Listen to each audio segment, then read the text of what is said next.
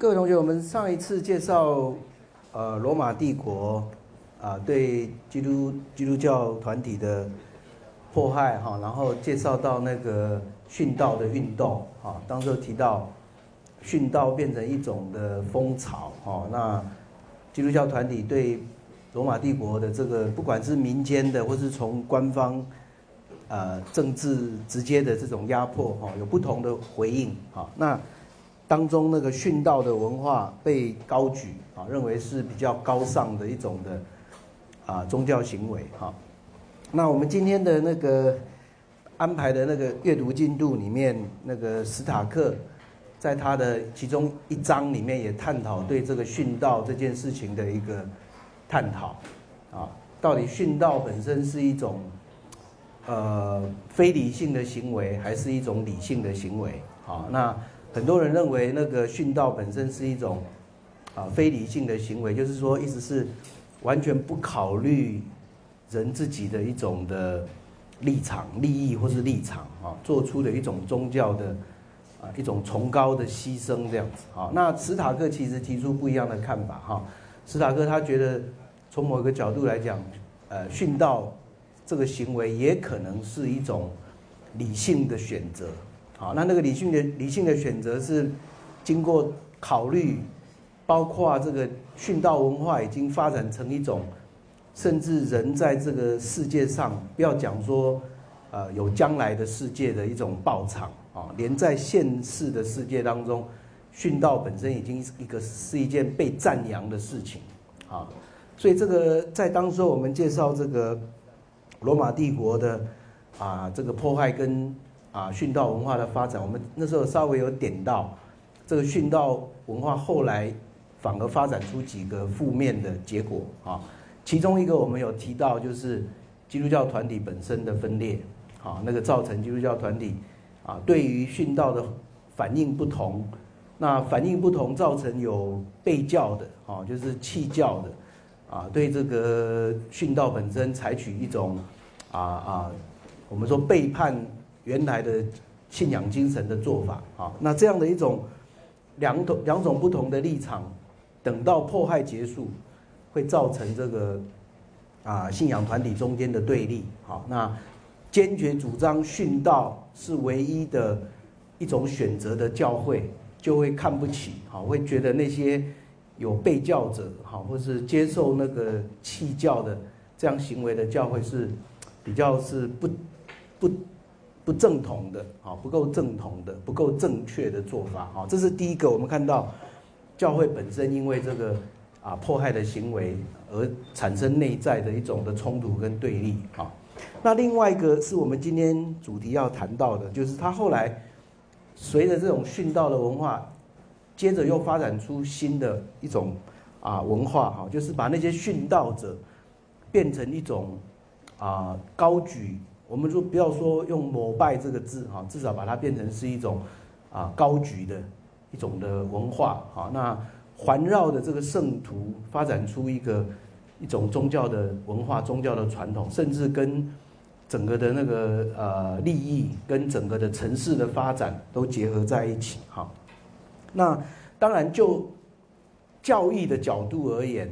啊，这个我们等一下会看到有一套诠释啊，有一套诠释。但就实际上的作为而言，我们很清楚的看到啊，这些所谓的圣徒，所谓的这些啊人跟上帝中间的一种中介者，事实上是有被常常被般一般的信众把它高举到像类似像神明这样的位置啊。所以我们啊前一次在谈到这个图像这件事情的时候，我们有提到图像这件事情。引发了当时候东方教会非常大的争议，到底这个图像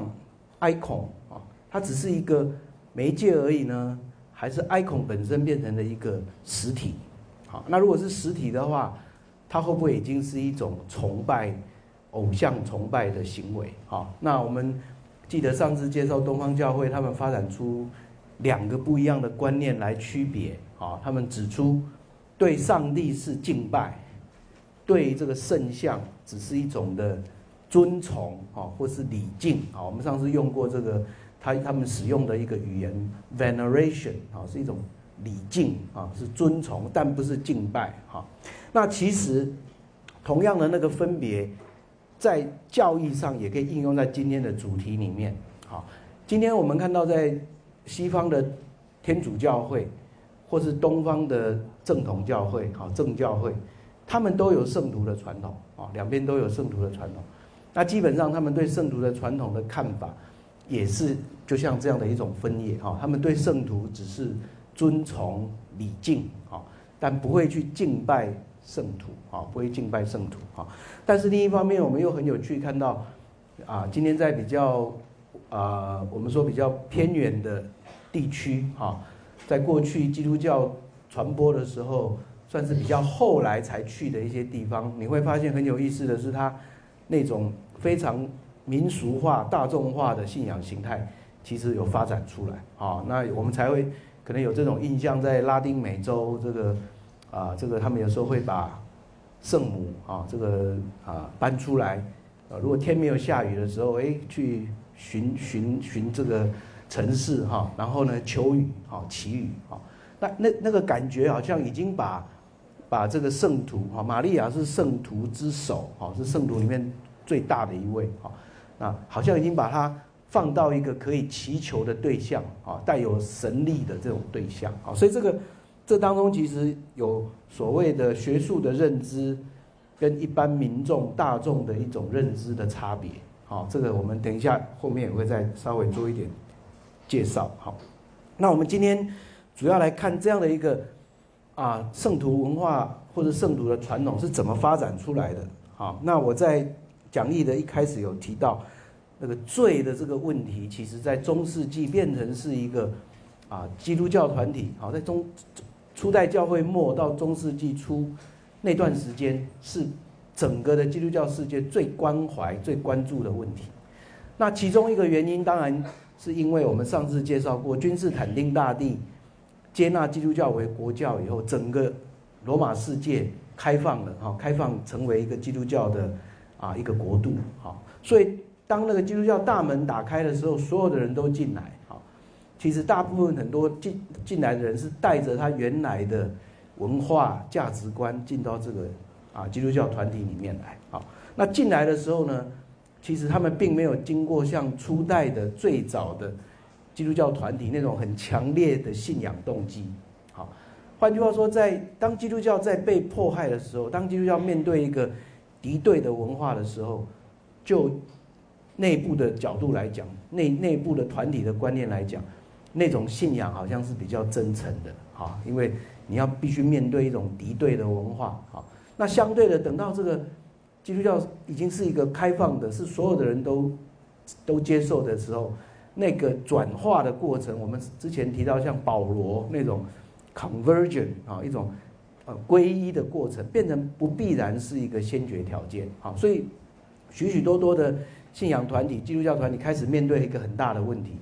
就是这个做基督徒跟不做基督徒的差别好像看不出来，好，就是那个教会门一打开以后，呃，里面的生活跟外面的生活是差不多的，好像这样的一种现象。事实上，在第六世纪达到最高峰，啊，到第六世纪第五、第六世纪达到最高峰，啊，那当当时候也是我们我们今天后面会提到的一个主题，就是比较认真的那种基督徒呢，就决定说，哎，我们另外来组织一个另类的团体，啊，啊，好像把基督徒分成两种，啊，一种就是比较平平凡的基督徒，啊，另外一种是比较认真的，认真的呢，他们就出去。啊，加入到修道院里面，啊啊，过一种啊更让他们认为更崇高的一种生活，啊，这样的背景其实你可以看到，跟我们今天要谈到的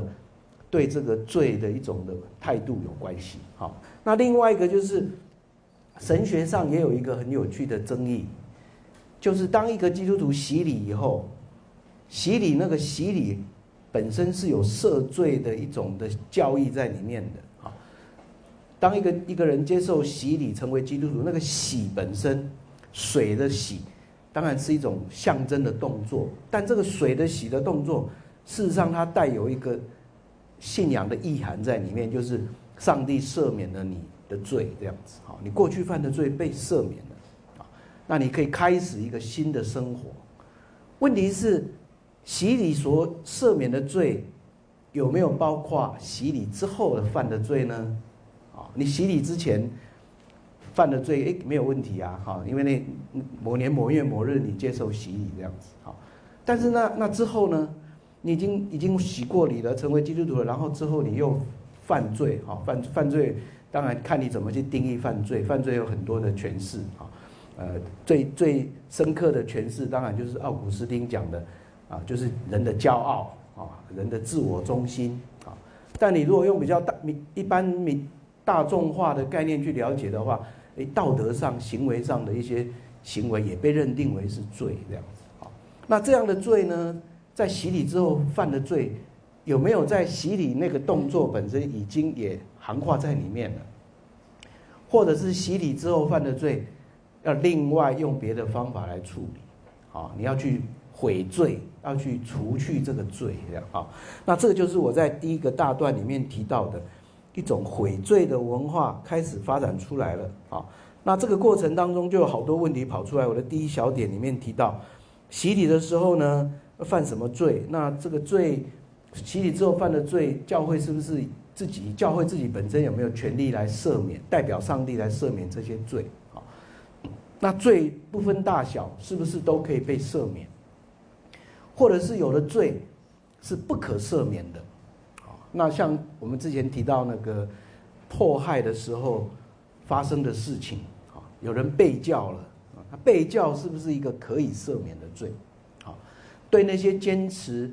殉道是唯一的路的这样的教会来说，他们认为被教是不可赦免的罪。啊，被教的人只有剩下一条路可以悔改，就是殉道，啊，殉道，那这个是一个不同的。不同的信信仰传统会有不同的看法，但慢慢的就有很多人开始发展出这样的观念啊，有没有那些罪是特别严重的啊？基督徒应该去避免的。好，那小的罪呢，可以用什么方法来处理呢？好，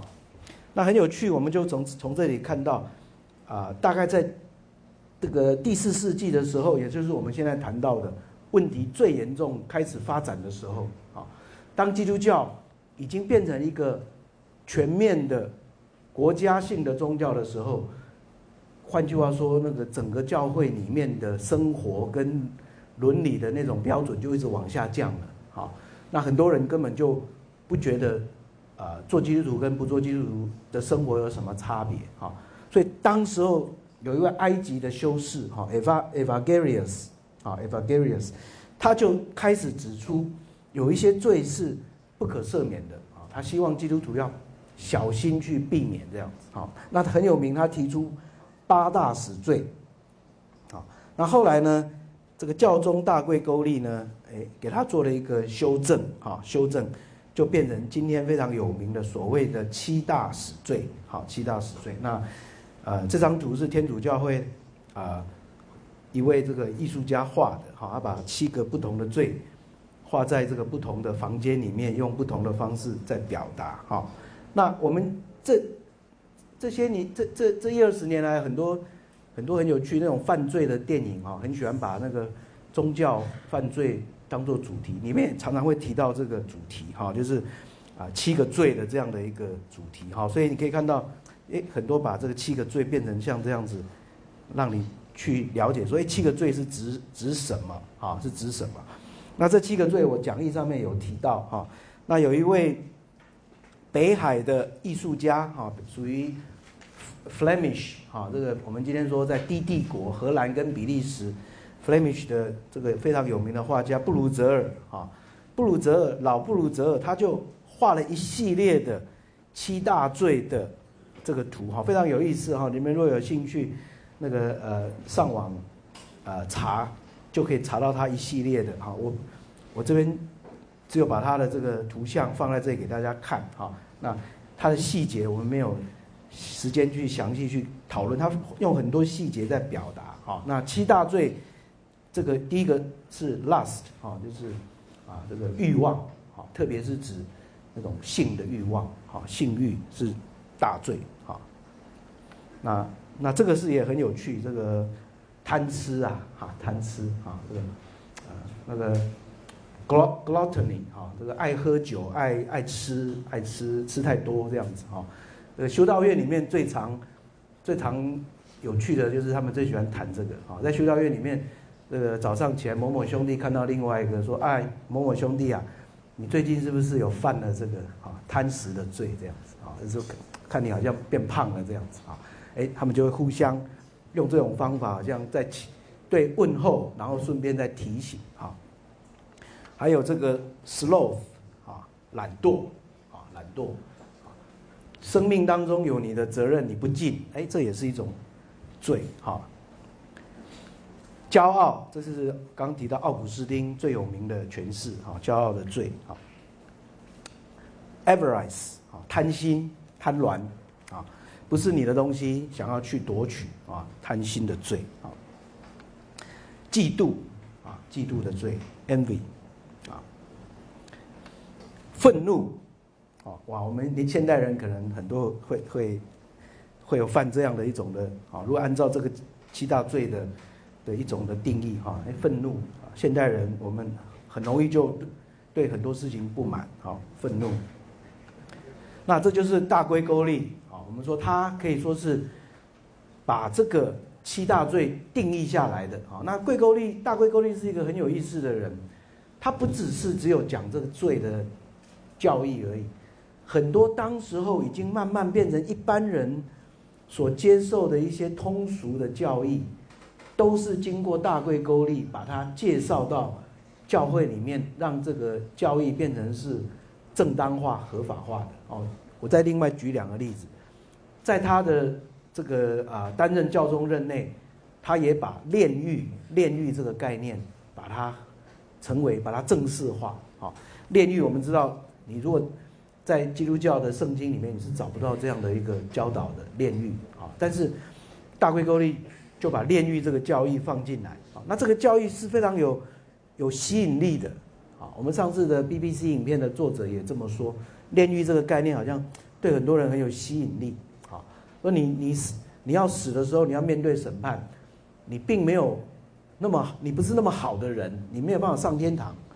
但你大概也不是那么坏的人，要直接下地狱。好，那你大概在中间不好不坏，你有犯一些罪，所以你这个炼狱呢，就是让你去修炼，能够有一天回到天堂去的。好，那炼狱的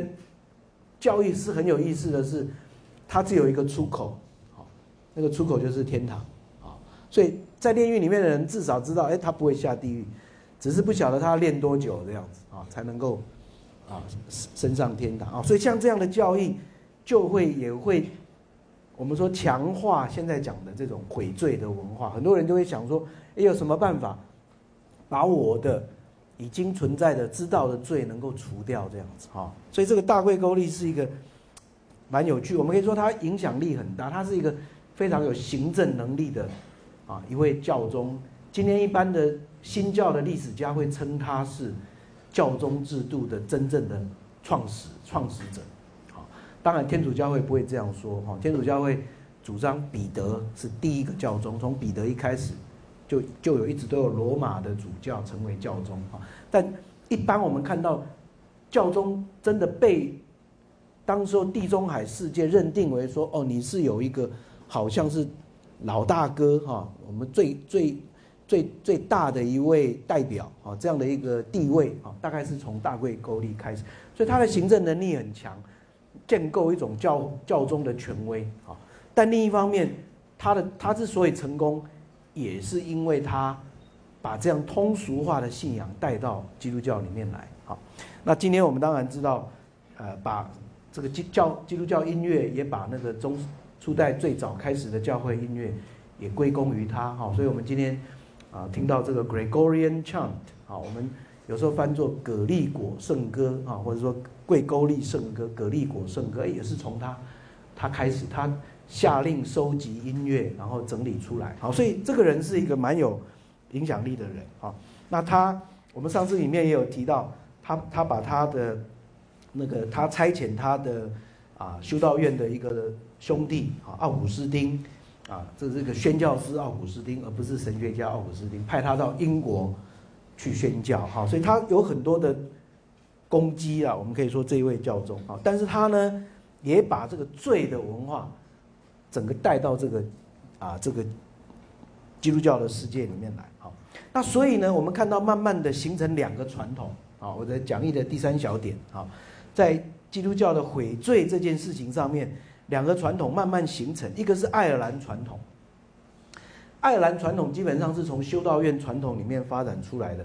它的概念是很很单纯的，那也是很很比较是古代的，就这种比较古代式的思考，就是你犯了什么错，就要用一个方法来补偿，啊，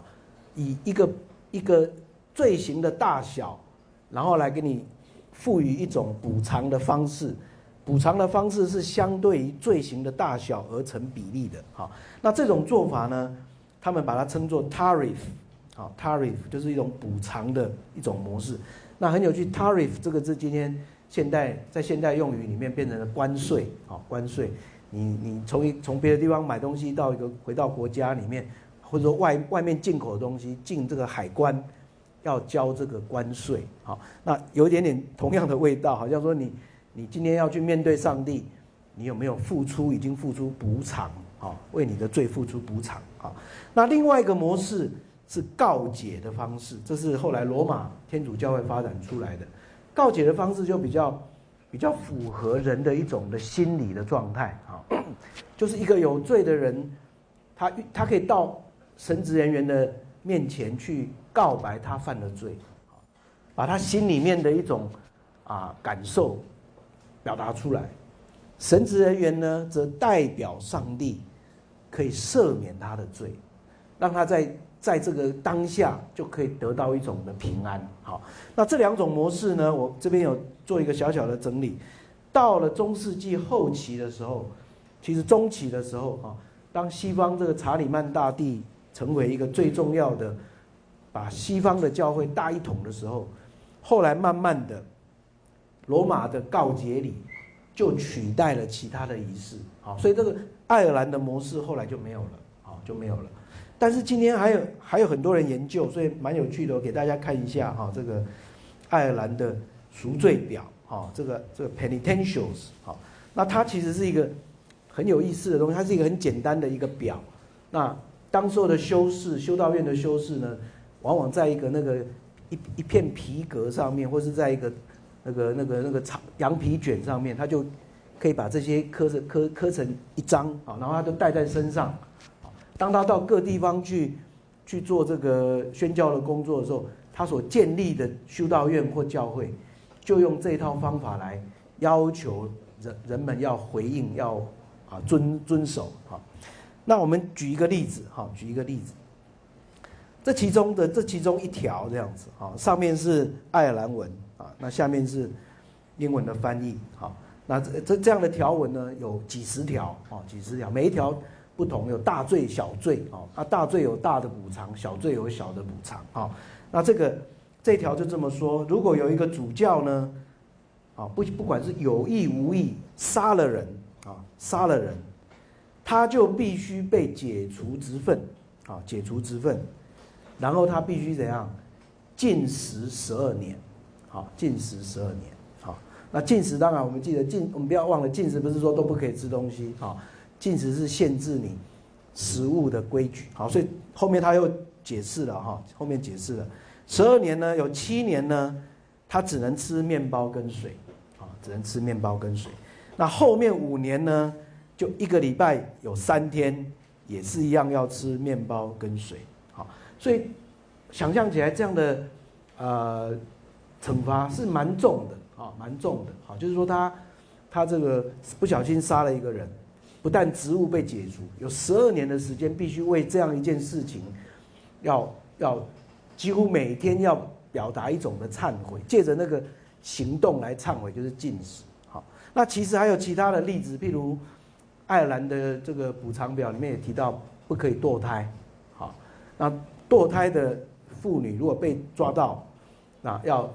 诶，禁食一年，好，它有这样的一个规定，好，那很，它然后它还有区别哦，它其实里面有很多很有趣的细节，它有区别。呃，早期堕胎、后期堕胎那个惩罚又不一样。好，所以像这样子的细节，它有有非常非常多。那当然也有那种小罪的，很小的罪也有啊。你这个随便乱骂人呐，啊，脏话骂人呐，啊，去侮辱人呐，哎，他就他就给你处罚，每天早上几点起床，要读诗篇读十遍这样子啊，读诗篇某一篇要读十遍，每天这样读读三个月这样啊，用小罪小补偿，大罪大补偿，用这种方式，好，这是爱尔兰的。赎罪方式，这种方式我们马上可以感觉到，它有一种这种比较原始的味道啊。那其实这种概念有点像什么？像犹太人的传统的律法里面所谓的以眼还眼啊，这个我们说以眼还眼这样的概念啊，这在很多古古代的传统社会都有这种概念。那在基督教的早期的教会里面，在爱尔兰有这个传统啊。那另外一个传统就是这个，我觉我们说提到后来说比较是比较有有心理学的思维的哈，他他他的概念是，这个人必须自己本身愿意，心里面要有悔改，然后他可以去到神职人员那边去告解，啊，就做出他的他的这个这个心里面的一种告白，confession，好，confession，好，那这个有时候当然 confession 是蛮有意思的，右右边这张图其实是一张讽刺的图，啊，这个。丈夫在左边，妻子在另外一边，两个人可能各讲各的啊。中间那个神职人员站在这边中间听这样子哈，他可能呃两边讲的可能不一样啊，他在那边呃做调节哈。那这是标准的告解礼的一个形式，在大教堂里面，在天主教会大教堂里面都可以看到啊。那右边这个是现代的漫画哈，也是蛮有趣的哈。他说现在这个去告解。装了那个自动录音系统，哈，录音自动录音系统，呃，你去到那边，他说谢谢你啊，选择这个自动录音系统啊。如果是大罪，请按一这样子啊，小罪请按二这样子啊。哎，好像是一个一个现代化的做法啊。那这个都是，但是这个告解礼后来我们重点是这个告解礼后来很有意思，是它变成是通行的啊，通行的。那爱尔兰的方式就被取代了。好，我这这个本身。带带我们进入今天的这个主题，就是说，它其实反映的是什么？是当所有人非常在意，在意我做错了事，得罪了上帝怎么办？要是用什么方法来处理？这样子，好。所以我在第四小点做一个小结论，就是说，这个里面有很多的后来发展出来的做法，其实它反映的，不要想说他们是这些基督徒是很随便的，啊，是很无知的啊。这些做法其实反映他们对罪的问题是很严格的啊，很敬虔的啊，他们带有一种非常强烈的宗教动机，想要解决罪的问题啊。那这样的问题，其实在我们这学期课程啊没办法介绍到，但是如果对基督教历史有兴趣的人，我们知道到第十六世纪的时候，在宗教改革时期，在马丁路德这个人身上达到最高峰好。马丁路德这个人他。最戏剧性也最尖锐的一个面一个问题，就是他解决他心里面的罪恶感。好，那到最后他发现用任何方法，他罪恶感完全都没有办法消消除，所以他最后就大逆转啊，大逆转，他重新去选择回到圣圣经的教导去找到一个应许。我其实不是靠着你人自己做什么来解决罪的问题，好，最重要是你要。啊，用信心来接受上帝的恩典，好，这个是我们看到这个时候一个很有趣的发展。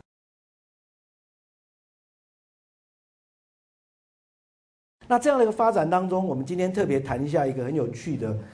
啊一个文化。这个文化从第六世纪一直到中世纪，一直说到宗教改革运动之前，一直是整个地中海世界最盛行的一种模式啊。我们可以把它称为一种圣徒的崇拜，或者是圣徒的仪式。哈，这个崇拜的用语就是指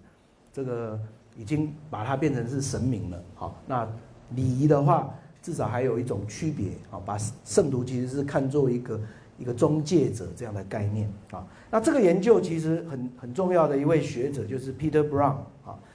，Peter Brown 他在三十年前开始研究这个主题。那出了左边这本小书啊，这个啊这个圣徒的礼仪。好，那这三十年来，有许许多多的学者跟随着他，他的学生啊啊也也做各各更多的研究啊，所以今天大家对这个议题有非常深刻的一种理解。好，那他在这里面发现，呃，最重要集中在地中海世界的拉丁语的地区。好，所以整个地中海沿岸北北边就是南欧，南边就是北非啊。整个地中海沿岸通通有这种啊圣徒崇拜的现象好，唯一进入到内陆的就是高卢啊高卢，那就是今天的法国，所以你今天在法国、南欧都可以看到这样的现象，还事实上还存在在某一些天主教会的传统里面哈。那他们就是主张什么？当一个人来到圣徒的墓的前面的时候，那是一个很重要的地方。在圣徒的墓里，天与地相接，好，天与地相接，这个人跟人跟人跟上帝可以借着圣徒的这样的一个临在的墓，天跟地好像突然相通了，好，相通了。那这样的一种相接的一种的一种的文化，也延伸到不只是墓，后来延伸到圣徒的遗物跟他们所使用过的啊。他们的身体还有他们的遗物上面，好，啊，这就是 Peter Brown 啊，Peter Brown 其实是研究啊这个近古时代最有名的学者啊。那我们再过几个礼拜，最后要介绍奥古斯丁啊，呃，他也是研究奥古斯丁最有名的学者啊。他写的这本奥古斯丁的传记，到现在还是最好的一本。好，那我们用一个例子啊，就来说明这个。这个哎，这个圣徒文化怎么慢慢发展出来的？啊，那这位就是有人称他是法国的最重要的圣徒，那也有人说他就是整个圣徒文化发展里面最早的一个代表。好，那他叫做马丁，好，那是都尔，马丁这个都尔，都尔在法国的这个兔尔这个地方，好的一位军人。好，他的故事很有很有趣，是一个非常戏剧性的故事，也非常有宗教的内涵的故事。好。那其实我们不久要进入圣诞节期，好，在圣诞节期，啊，他的故事也常常被提出来啊，演演戏啊，或者是作为一种的典范，好。他有一天，这个他其实是一个军人，然后他，呃，但是很早就已经成为基督徒，只是他并过得不快乐的生活，哈。那有一天他去外面呃出差回来，在城门口看到一个老人，啊，啊没有穿衣服，穿的薄薄的衣服。那天气非常的冷，这个老人乞丐跟他要钱，好，马丁说我身上没有钱，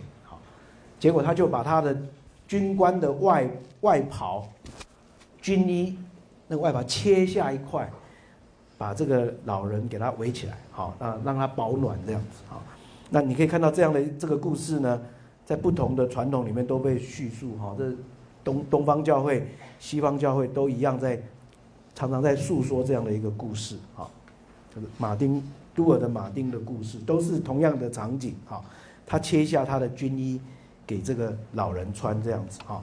那结果呢？当天晚上，都尔做梦，梦见他去到天上，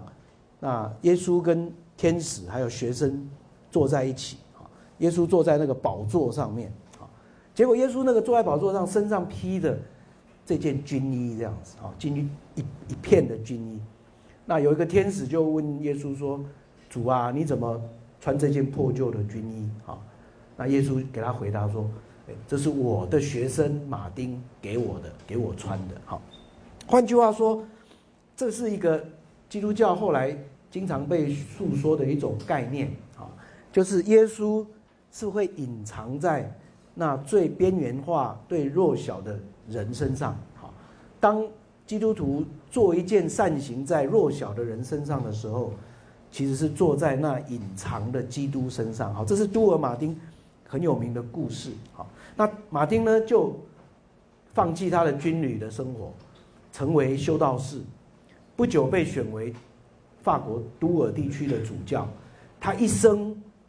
非常有名，就成为穷人的主教，啊，专门照顾这些穷人。啊那到他死的时候，已经是被认定为是一个圣徒啊，是一个圣徒啊。所以呢，他在他的墓就慢慢慢慢发展出这样的一个文化啊。本来只是一个坟墓，在坟墓上面不久慢慢盖了一个教堂，在教堂的周围开始有各式各样相关的建筑就出现了，有修道院，有学校，有社会服务的机构，有孤儿院，有老人院。哎，你会发现一个坟墓呢，不久就变成了一个城市，啊，一个小城市。那当然你可以想想，你可以想象商店啊。很多相关的事业就发展出来了，很多人想要来这里参观膜拜，哎，就有旅馆、有餐厅，哈，你可以想象一个一个相关的一个事业体，通通发展出来了，哈，那这就是一个圣徒的墓变成一个啊一种都市文化这样的一个过程，好，那这个背后其实有一个很重要的概念，我在讲义的啊第一页的最下面第三小点有提到，它后它后面有一套。宇宙观在解释这样的一个事情啊，那这个这个基本上相信说，在宇宙表层有一个断层啊，天与地之间是不通的啊，在月亮之上，在星辰日月星辰之上有一个断层，那人的人的灵魂就只能留在这个地上，不能跨越这个啊，那除非有一天人被上帝所接纳，他才有可能跨越这个断层，去到住在上面的。神明、上帝那里，好，但是呢，圣徒不一样啊，或者说殉道者不一样。殉道者在殉道的的那一天、那一刹那，他灵魂就跨过这个断层，直接去到上帝那边。好，后来的圣徒也一样啊，他们成一旦成为圣徒，你就能够跨越这个断层，去到上帝那里。好，那我们如果看。呃，这个第四小点讲义第四小点在第二页的地方哈，这样的一种殉道的文化，它一个很重要的概念就是说，一般的基督徒哈，第三行那里，一般基督徒必须等到世界终末才能见到上帝，但这些圣徒现在已经享受跟上帝亲密的交通，他们常常被称为是上帝的朋友啊，所以这些殉道者呢，就扮演了人跟上帝中间的一个媒介。好，斡旋者的角色，那用基督教的语言，就是他他们成为最好的带导者。好，今天你有任何事情要向上帝祈求，你直接告诉这个圣徒，他因为已经在上帝旁边，他就可以帮你传达这样子。好，这个概念呢，就让这样的一种圣徒的文化变得越来越盛行。好，那这样的一个文化。背后还有一个很重要的概念，我们回到第三点的最下面那个地方，好，在第二页的最最上面地方，提到说为什么天与地相通，主要是他相信这个圣徒的生命不只是在天上的灵魂，也仍然还临在于他在地上的墓里面，他的身体里面，他的那些遗骨里面，好，所以马丁的墓上面有留下这一段墓碑，哈。这段话就很清楚的让你看到这样的一个概念，好，在马丁的墓碑上面这样写着说：这里躺着马丁主教，他留给我们的是一个神圣的记忆 （of holy memory）。好，他的灵魂呢，现在已经在上帝的手里，好，但是他也完全的在这里，啊，这里当然就是指他的坟墓跟他的尸骨。它同时存在，它同时存在上帝那边，但它同时也还在这里。好，那为什么它我们知道它还在这里呢？因为它表现出各式各样的神迹。好，你来去来到这个墓里面的人，你会看到很多神迹发生。好，他说，May plan in miracles of every kind。好，哎，在这个墓碑里面这样写着。好，那这个也很有趣，也你就会发现说。你到全世界任何一个大的主教座堂，比较有有历史的啊，里面有圣徒的传统的主教座堂，你一进到教堂，你会发现很有很有趣，就是在前庭的地方，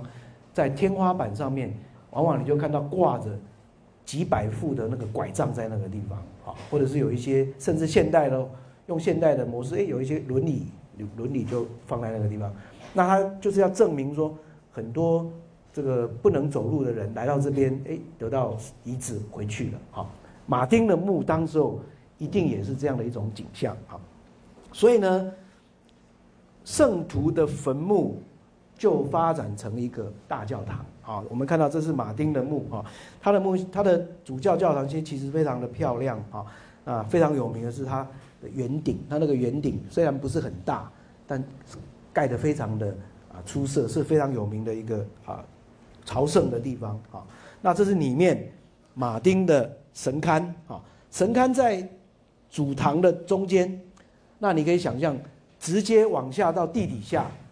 就是。马丁的墓哦，墓就在地地牢里，哈，在在地穴里面，哈。那往下一层是墓，往上一层就发展出一个神龛，哈。这神龛就是天与地相接的地方，啊。那任何人来到这个地方，做出祈求，啊，那就会啊得到这个回应，哈。那这样的一个模式，我们看到我在第五点、第六点就提到，有非常多的这样的圣徒的。墓穴跟他的文化就发展出来，在北非非常有名的有这个 Crispina，一位贵族的妇女，后来她把她的财产全部变卖，分给穷人，她自己成为一位啊修女，后来她成为圣徒，成为北非最有名的一位圣徒。那你可以看到今天考古学挖出来的，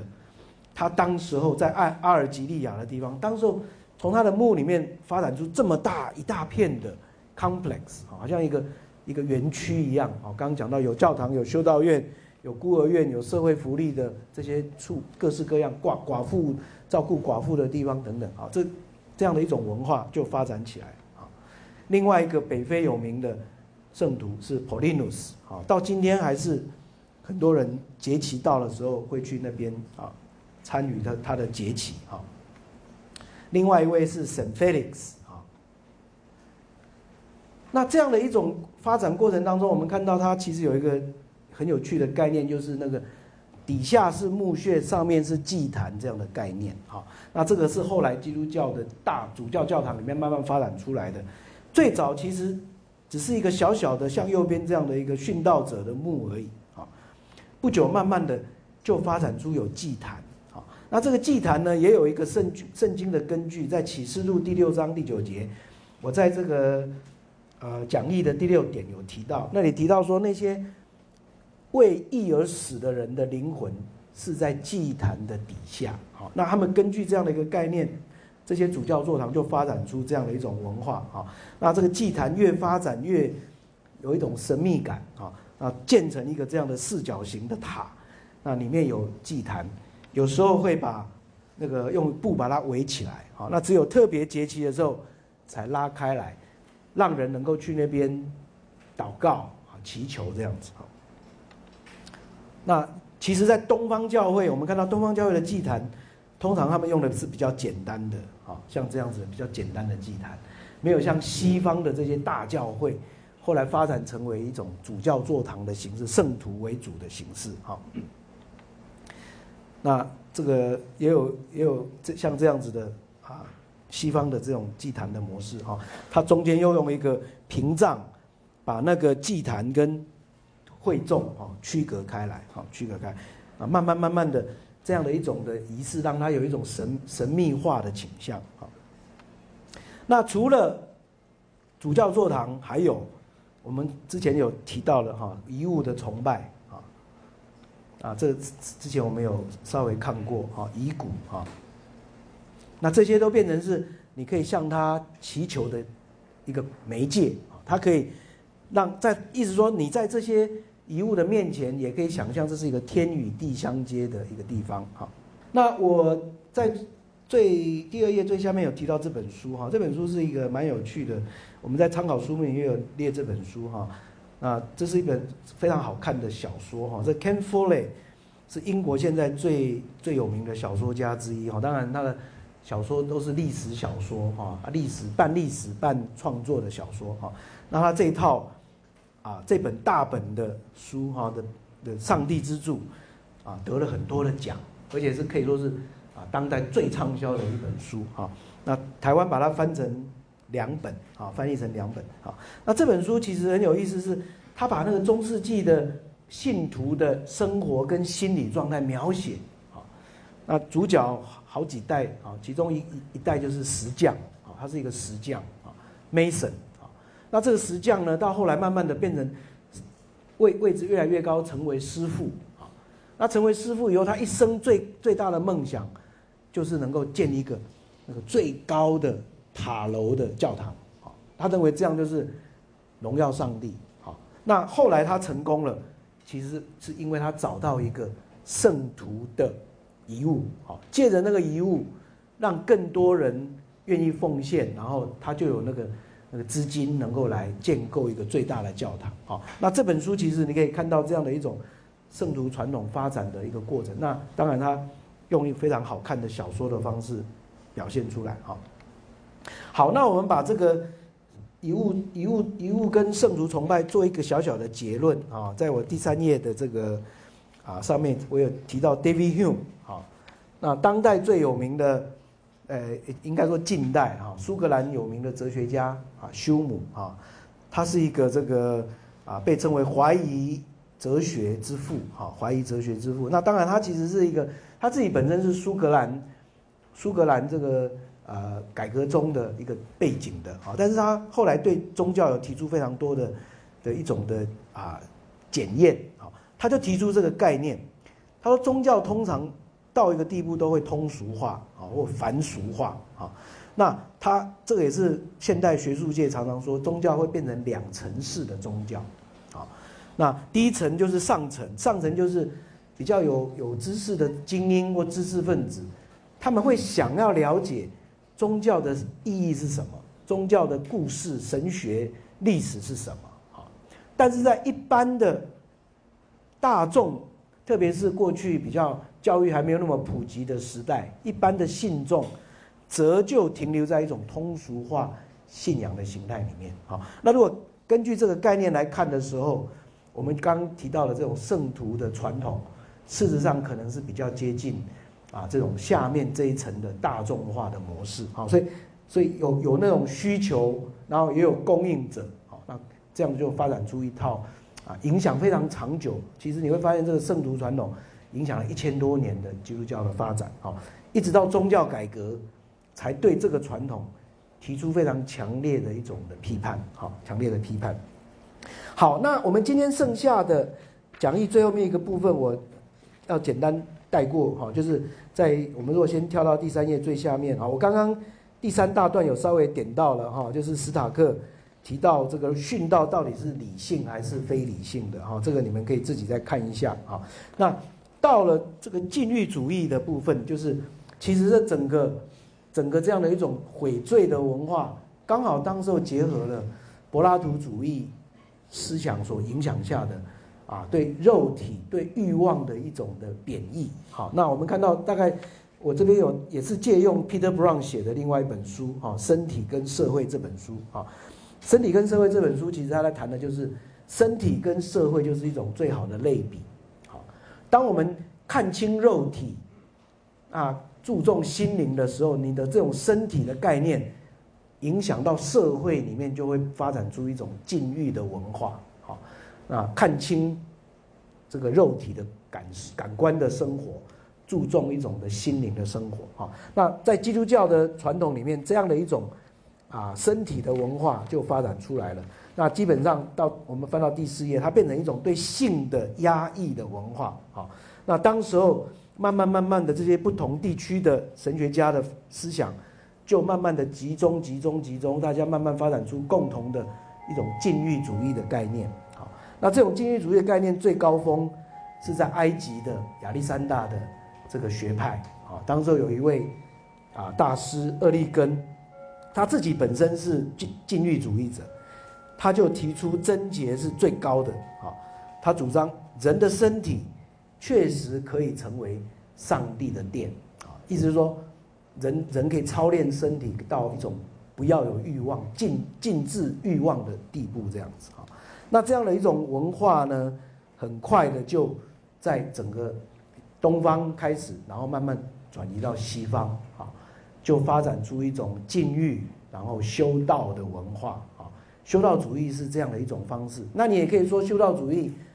其实也是一种想要模仿我们刚刚提到的那些圣徒的文化的一种做法。